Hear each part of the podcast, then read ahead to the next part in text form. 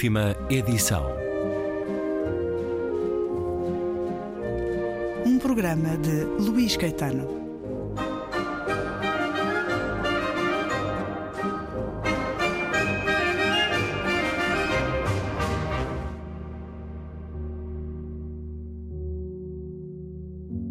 Tal como Ingmar Bergman fez, numa certa altura da sua vida, muito mais tarde no tempo, também August Strindberg tentou isolar-se, mantendo as atividades inerentes aos seus legítimos interesses e às suas interrogações.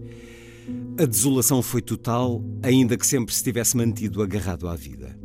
Ele desafiava as ocasiões, expunha-se à violência das tempestades da dor, do desprezo, da falsidade, da inveja. E, para isto, é preciso enorme coragem e curiosidade. Não somente essa curiosidade que advém da contemplação das estrelas, que isso é natural, isso vem da natureza, mas todo o interesse que viria de um brotar de qualquer coisa inesperada. Uma errância, um espanto, que podia ou não trazer uma gargalhada ou uma cólica terrível. Tudo o que Strindberg se propôs fazer esteve certo. Cumpriu com as suas certezas e as suas derivas do instinto. Sofreu. Sofreu muito. Teve relativas alegrias cada vez que tinha um filho, cada vez que sabia dos êxitos dos seus livros, cada vez que alguma coisa escrita por si subia ao palco e aparecia por detrás da cortina aberta da boca do cenário, cada vez que sonhava com Quimendo e era possível lá passar algum tempo cada vez que se apaixonava, fosse por quem fosse ou pelo que fosse.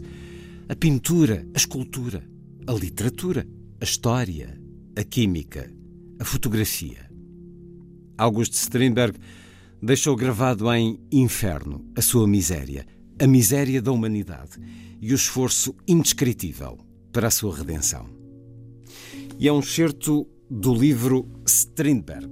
Neste mundo fui apenas um convidado. Livro de Cristina Carvalho, com prefácio de Daniel Sampaio. Chegou às livrarias há poucas semanas com a chancela Relógio d'Água.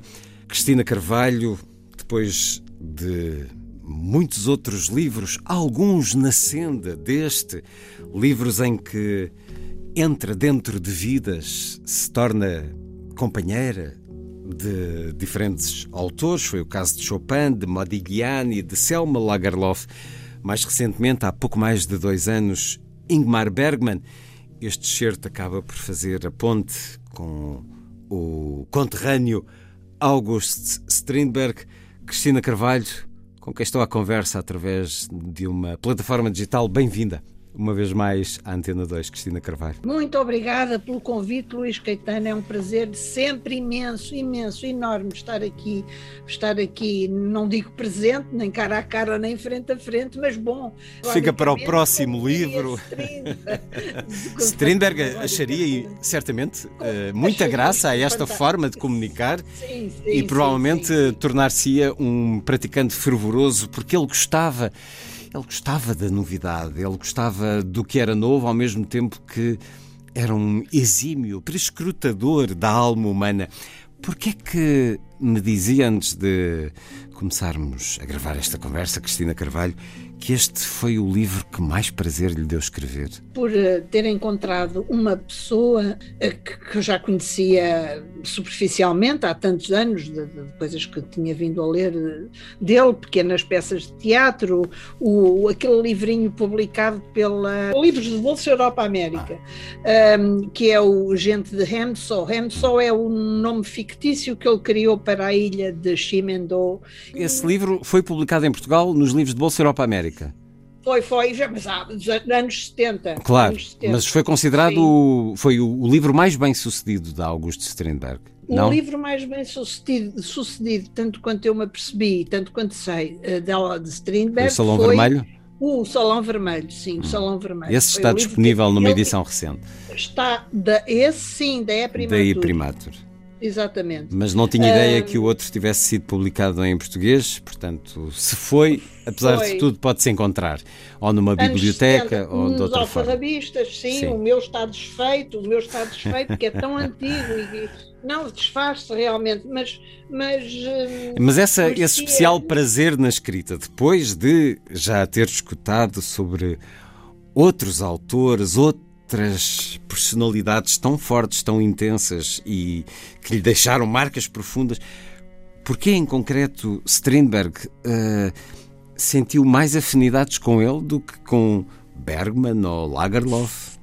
Sim, senti, senti, senti mais afinidades com ele. Que afinidades? Uh, em, certas, uh, em certas situações de, de por exemplo, um, não, eu não quero estar a falar disto, não, não vou falar. Não vou. Bom, eu, eu senti realmente bastantes afinidades.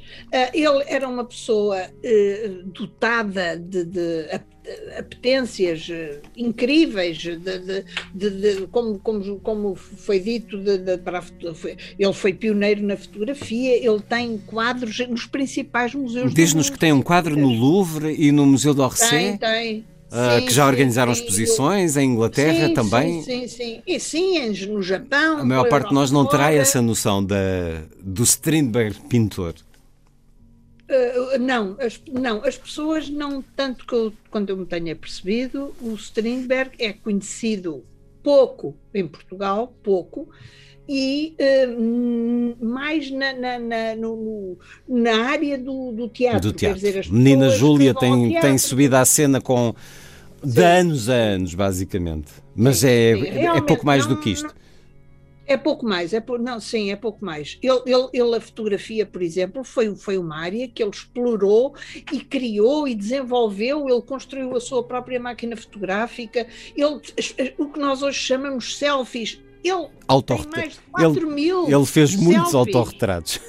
Muito mais, que estão no Museu Nórdico. Ele, quer dizer, ele, eh, ele depois eh, ele entregava-se, ele ia até ao fundo da questão e nisso faz-me lembrar algumas pessoas que eu, que eu conheci, enfim, que de facto entregavam-se a estas, a estas zonas artísticas e sei lá, estou-me a lembrar, não quero fazer comparações porque as pessoas não, não são comparáveis de todo, mas por exemplo o meu pai fazia aqueles livrinhos, escreveu aqueles livrinhos da Ciência para Todos, não Seu é? pai Rómulo de eh, Carvalho. Rómulo de Carvalho, Ciência para Todos, e eu lembro-me dele, eu era criança, teria 9, 10, 11 anos, lembro, ele a desenhar, a desenhar até se babava a desenhar as capas dos, dos, o prazer que ele tinha no desenho próprio.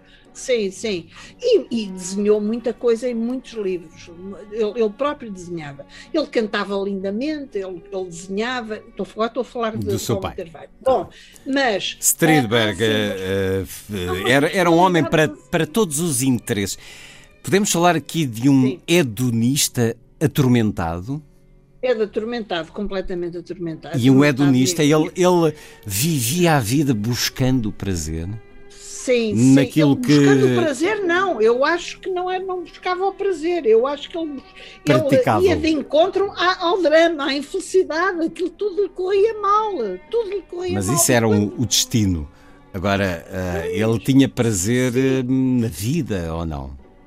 Uh, não acho que não? tivesse. Não, não, não achei que tivesse. Não, ele teve, teve muitas. Ele teve, casou três vezes. Sim, teve... ele, ele procurou muitas.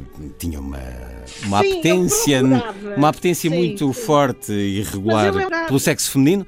Ele, quando eu falava nos prazeres, entregava-se ao absinto, como aqui nos conta, às vezes de forma cotidiana, e depois, quando encontrava uma arte que lhe interessasse, eh, praticava, aperfeiçoava e daí a utilizar a expressão dos prazeres e do hedonismo. Sim, sim, mas eu não sei se era para procurar prazer. Não sei, tenho essa, essa dúvida então, também. Me, não, acho que não, acho que acho que era para acho que era para sentir o desprazer mesmo. o, o esforço, o desafio, a aprendizagem. Acho que sim. Aliás, há aí um capítulo que está logo nos primeiros, nas primeiras páginas que ele, ele, que ele está a caminhar no cais, num, num, dos inúmeros cais que, que há em Estocolmo. Ele adorava a cidade, amava a sua cidade, e, e ele encosta um, um, pobre passante, assim, bem nutrido, com sobretudo, encosta-o à parede e a, rouba-lhe, tenta roubar-lhe a carteira e rouba, mas Sim. só por, para fazer aquele ato do roubo. O Munch, que estava sentado no banco a assistir a tudo, outro bêbado, tal e qual, os dois mais que bêbados, e, e, ele rodeado daquela gente toda. Essa muito... cena, esse, esse momento aconteceu? Não. Uhum. Não, não, não. Quer dizer, é um romance biográfico, não é? Romance biográfico de. Condiz, condiz com a pessoa dele. Condiz. Strindberg, Eu neste. a fazer uma coisa que não, não poderia, com... poderia ter acontecido esse momento de excentricidade. Podia, podia, podia. Vamos a mais um momento deste livro. Strindberg, romance biográfico. Neste mundo fui apenas um convidado. Sinto-me feliz. É tão raro sentir-me feliz. Saí da Suécia em setembro de 1883. Tenho 34 anos. A minha mulher Siri Está à espera para muito breve do nosso terceiro filho. Já temos duas meninas. Karin com três anos e Greta com dois. É claro que Siri está assustada. Teme pela viagem em si e pelo parto brevemente, além de que, por agora, por mais uns tempos, a sua carreira de atriz fica seriamente comprometida. Teria de saber falar a língua do país onde estamos, seja ele qual for, e isso não se aprende de repente.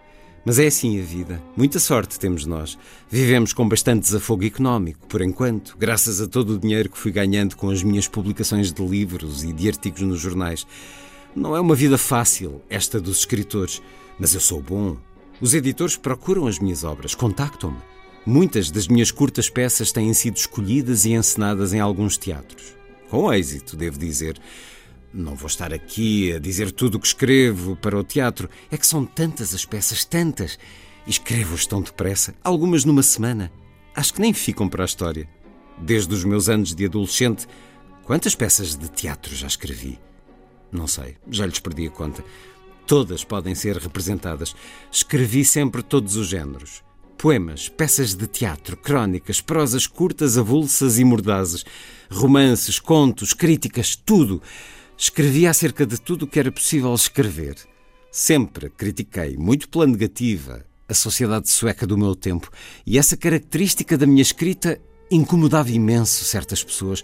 Algumas diziam que liam e que falariam comigo mais tarde. Nunca o fizeram. Aldrabões amedrontados, no fundo. Por outro lado, eu chegava a impor respeito em muitas áreas importantes da vida cultural, política, social. Realmente, ninguém dizia verdades.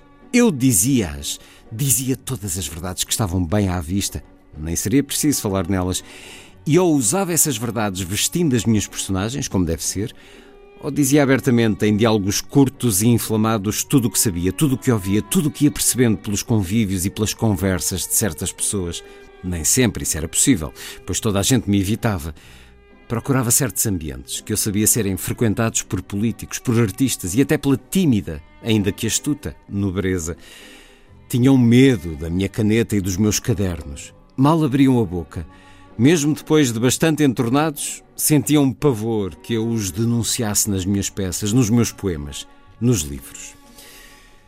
Mais um pouco deste Strindberg. Neste mundo fui apenas um convidado, romance biográfico de Cristina Carvalho sobre August Strindberg. Já percebemos que não vale a pena dizer o dramaturgo August Strindberg, porque ele foi mais do que isso, apesar de principalmente conhecido por isso, aqui o temos numa, uh, num percurso de vida não cronológico, é assumido, uh, vamos uh, olhando diferentes momentos da sua vida, mas acompanhando-a em boa parte.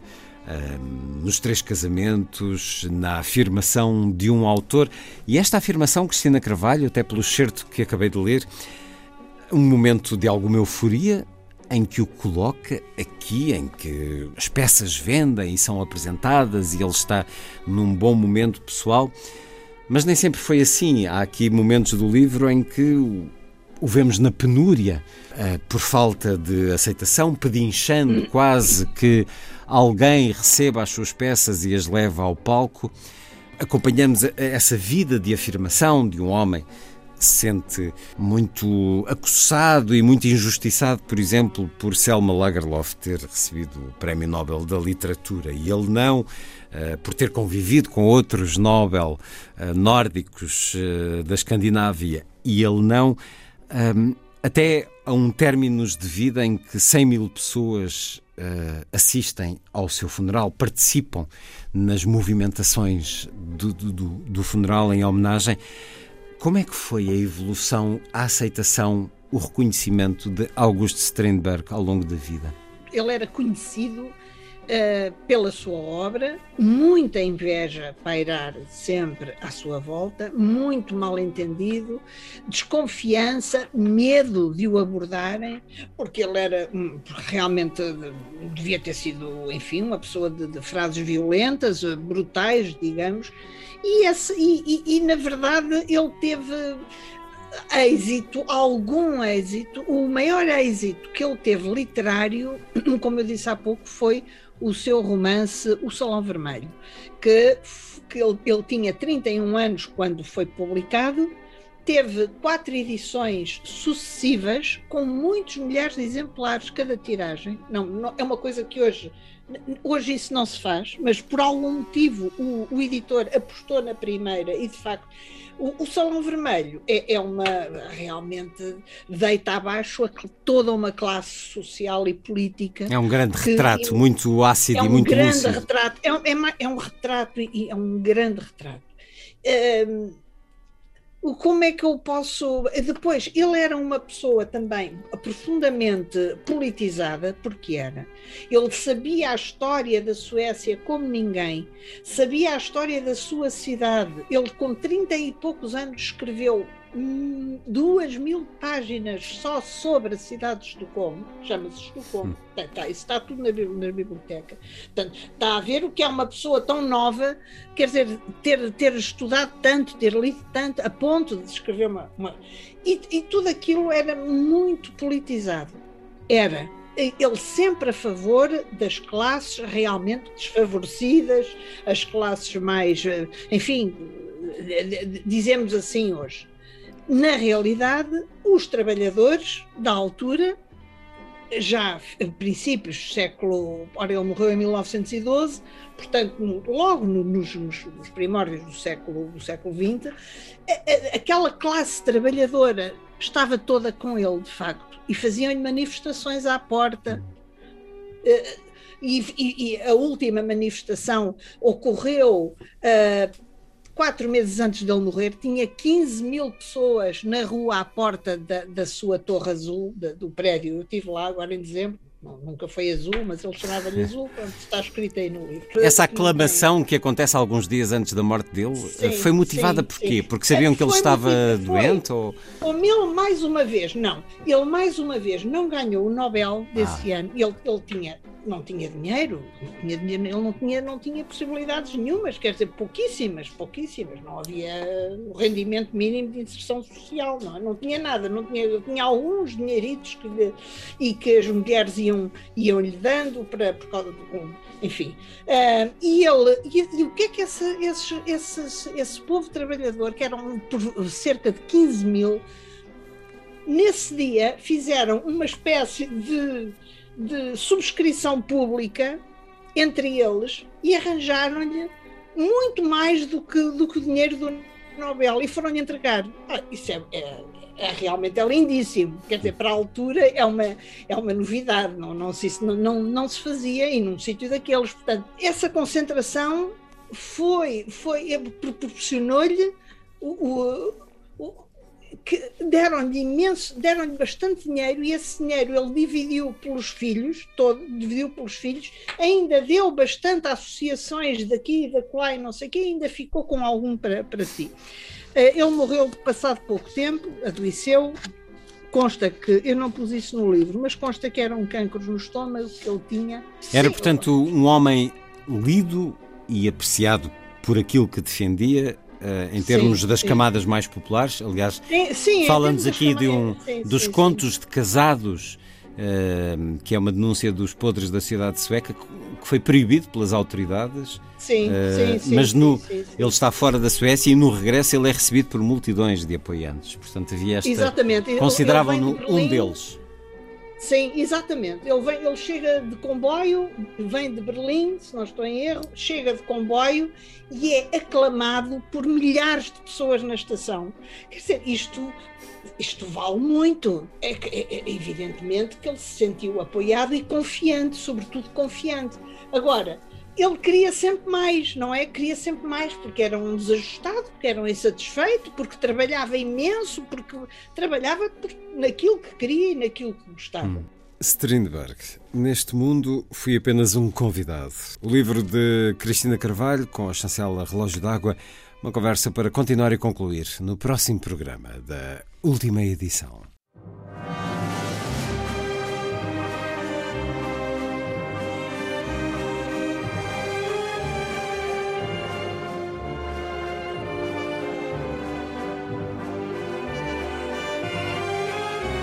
Última edição.